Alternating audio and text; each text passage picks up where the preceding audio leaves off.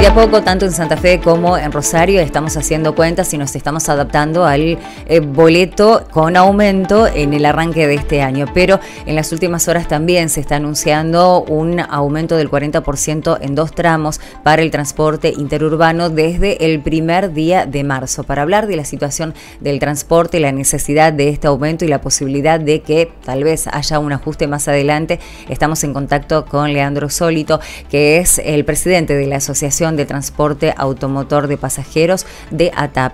Eh, Leandro, como siempre, muchas gracias por atendernos. Buen día. ¿Qué tal, Indiana? Buen día para vos y toda tu audiencia. Bueno, ¿cómo están viendo este aumento de 40%? La información que tenemos es que se va a realizar en dos tramos. ¿Es lo que estaban necesitando? ¿Es poco? Sabemos que entendemos que es menos eh, que lo que indicó la inflación y que los insumos aumentaron mucho, pero ¿cómo lo están viendo?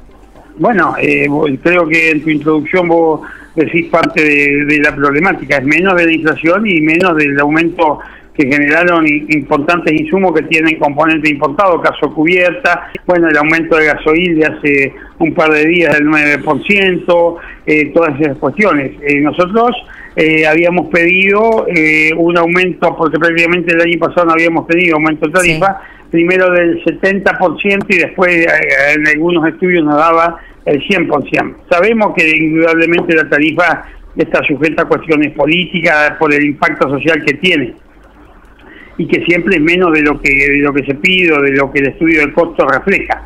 Pero bueno, eh, nosotros consideramos que con esta actualización tarifaria más un aumento que hubo en los subsidios por estos tres meses para que ya lo firmó el gobierno nacional y estamos esperando la aprobación del presupuesto provincial, porque ahí se contempla también un aumento de los subsidios provinciales, con eso se puede ir acomodando un poco la cosa a una situación muy compleja como la que vive el transporte público pasajero, en este caso el interurbano. ¿no?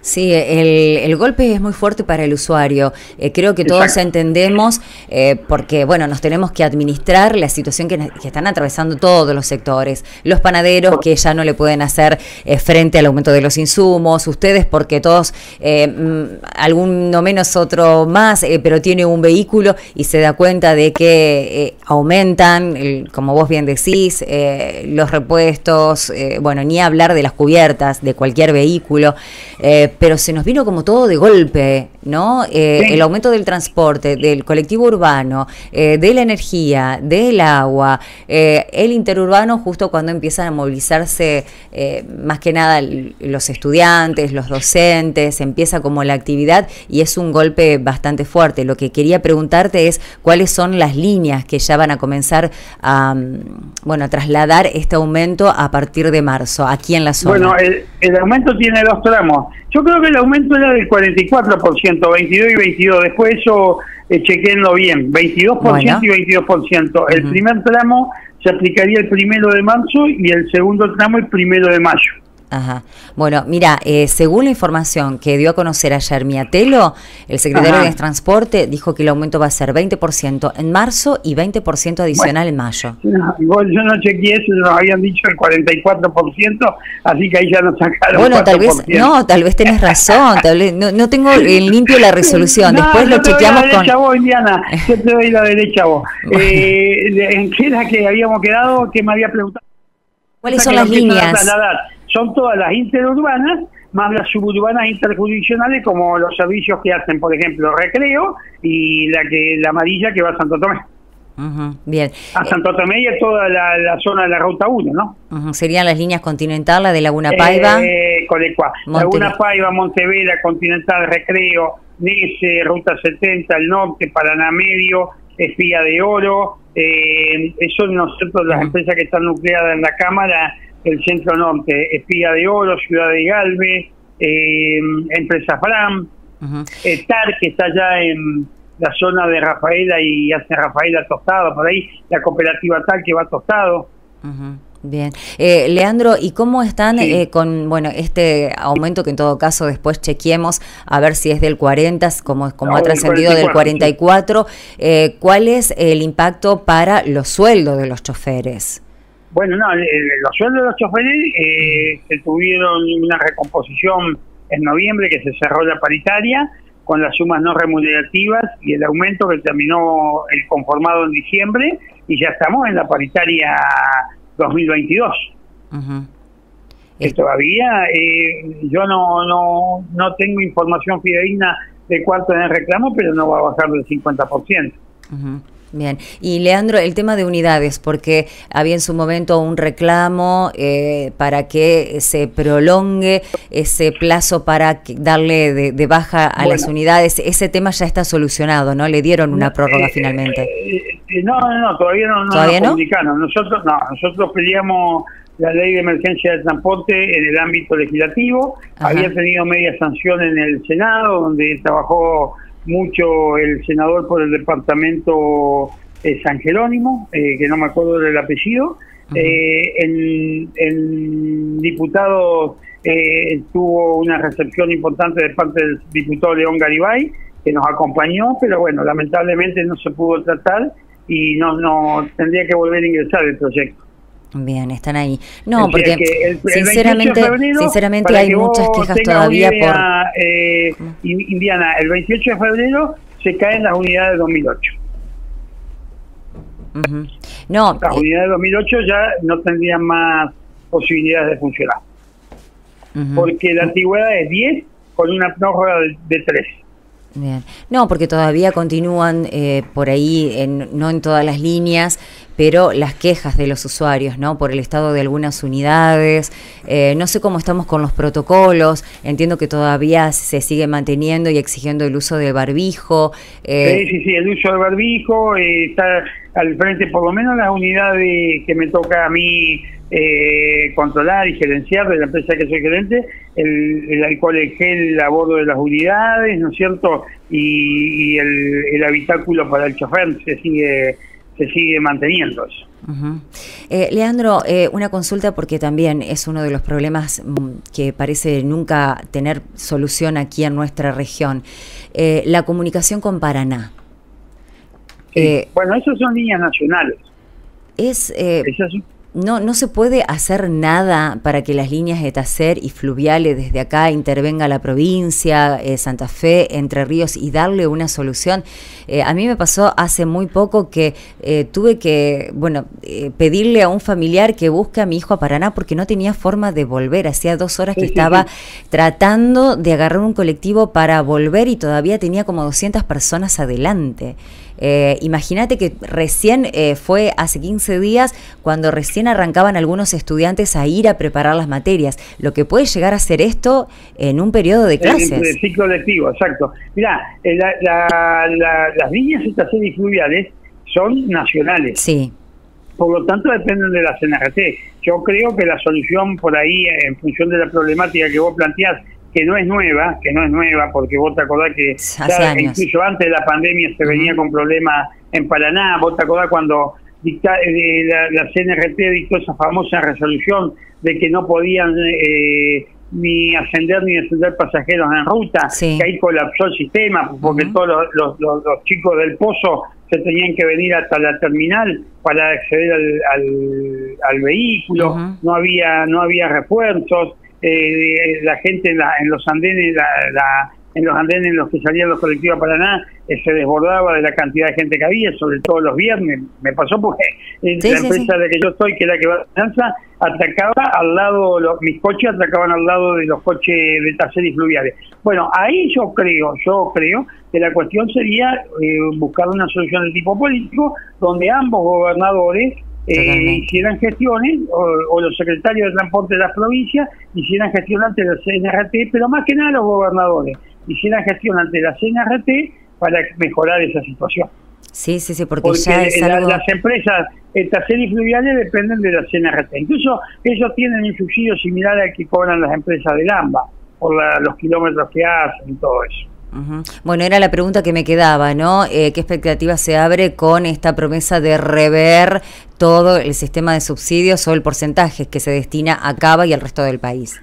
Bueno, eso es, algo muy importante y es una lucha que nosotros como empresarios y con muchos legisladores del, interior del país y en el caso concreto de la provincia de Santa Fe hemos brindado desde, eh, desde prácticamente que se estableció el sistema de subsidios ya por el año 2002-2003 eh, acá en la provincia, en, primeramente, el subsidio alcanzaba a las empresas de menos de 60 kilómetros, después en la época de Vina, a través de una gestión de Alejandro Bogiano, que era el secretario de Servicios Públicos, se logró que el subsidio alcanzara en todo el país, pero trabajó mucho el secretario de Servicios Públicos de la provincia, en el Comité Federal de Transporte, que alcanzara en parte a, la, a las empresas de más de 60 kilómetros. Obviamente que las inequidades de la distribución no se pudieron superar, eh, pero bueno, es, es, importantísimo, fundamental que sea el propio Poder Central el que, el que ponga la, discusión sobre la mesa, ¿no es cierto? Eh, eh, obviamente que la expectativa es favorable a que se discuta.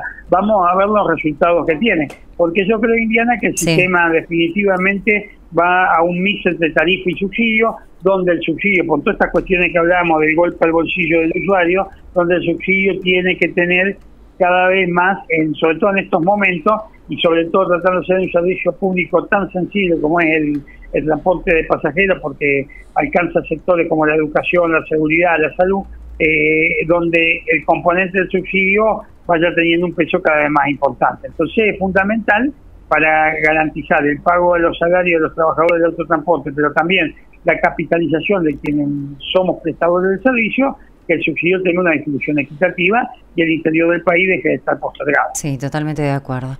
Bueno, Leandro, muchísimas gracias por, por este tiempo. Fuiste muy claro en, en todo, así que bueno, eh, nos quedamos con eso. Eh, yo creo que es del 20% el aumento, eh, pero bueno. Yo te doy la derecha, ahora tengo que leerlo bien, pero bueno, ya no. No, no, no, avisanos, avisanos.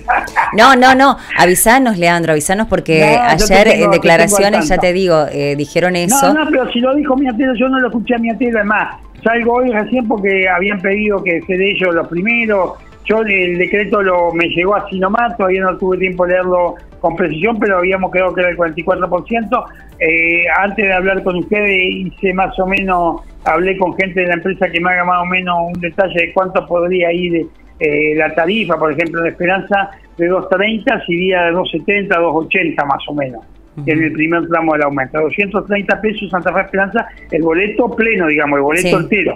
De 230 sería 270, 280 aproximadamente, y me hacía referencia al 22, pero bueno, debe ser como vos decís. Pero estamos, estamos al habla, porque... No, pero ahí son cuestiones que para que no tengan un impacto tan grande en la ciudadanía, o sea, no es lo mismo decir 40 que 44, eh, pero bueno, cuando lo pasás a pesos, eh, nos encontramos con estas cifras que nos das, de 2.30 saltaría, sería un aumento de 30 a 40 pesos, que obviamente es significativo, más si tenés que viajar seguido, eh, pero bueno... Eh, sabemos que va a aumentar. En, en marzo y mayo se nos, subo, se nos suma este aumento. Eh, eh, ojalá redunde, como siempre, en, mejoras de servicio, en que se pueda cubrir el sueldo de los choferes y no nos encontremos con medidas de fuerza, que todo termine bien en la paritaria. Sí, sí, sí, eh, lo que sucede es que te, te, robo cinco minutos. ¿Sí? Ya hoy la tarifa, la tarifa no tiene el impacto que tenía antes en la economía de las empresas, Primero porque el transporte está sufriendo un proceso de profunda renovación, de renovación o de modificación o de transformación con el tema de la pandemia, por un montón de cuestiones que creo que la hemos hablado antes, después la vamos a, la vuelvo a refrescar. Pero eh, hoy ya, y también la calidad del pasajero cada vez más franquiciada, eh, con más descuento y cada vez son menos los pasajeros que pagan el boleto pleno. Entonces hoy el impacto de la tarifa, por eso yo te decía que el sistema va cada vez más, más un mix entre tarifa y subsidio. El tema es tener una actualización de costos para saber cuánto implica poner los colectivos en funcionamiento y lo que no dé la tarifa, por todas estas cuestiones que estamos hablando, de la sensibilidad y todo eso, lo del subsidio para garantizar todo lo que es el andamiaje del sistema, tanto pago al personal, eh, adquisición de insumos y renovación de unidades bien. Bueno, Leandro, muchísimas gracias por este contacto. Que tengas muy buen día y seguramente volveremos a, ponernos en contacto más adelante cuando veamos realmente cuál fue el impacto que tuvo este aumento y cómo continúan las paritarias. Un beso para vos, Indiana. Muchas gracias y siempre a tu disposición. Buen fin de semana. Igualmente para vos. Leandro Solito. Eh, el presidente de ATAP, de eh, la Asociación de Transporte de Automotor de Pasajeros, bueno, confirmando que el aumento está, ahí nos sembró la duda porque ellos estaban pidiendo el 70%, lo que anunciaron ayer es un aumento del 40% en dos tramos de 20% en marzo, 20% en mayo, que va a abarcar a casi todas las líneas de aquí del Gran Santa Fe, obviamente, las líneas continental que hacen el recorrido de Santo Tomé, Sauce Viejo, Rincón, Arroyo Leyes y Los Zapallos, Laguna Paiva, Recreo y Montevera. Mm, y bueno, y la falta todavía de solución para cerrar la paritaria de los choferes y este reclamo de hace años eh, para solucionar la comunicación con Paraná, eh, con eh, bueno, los inconvenientes que se presentan más que nada durante los fines de semana y viernes, cuando cuando tienen que retornar los chicos, las chicas que estudian en, Paraná o los lunes cuando tienen que volver a esa ciudad, es realmente un caos en la terminal eh, y bueno, son horas y horas de colas para poder hacer menos de 50 kilómetros.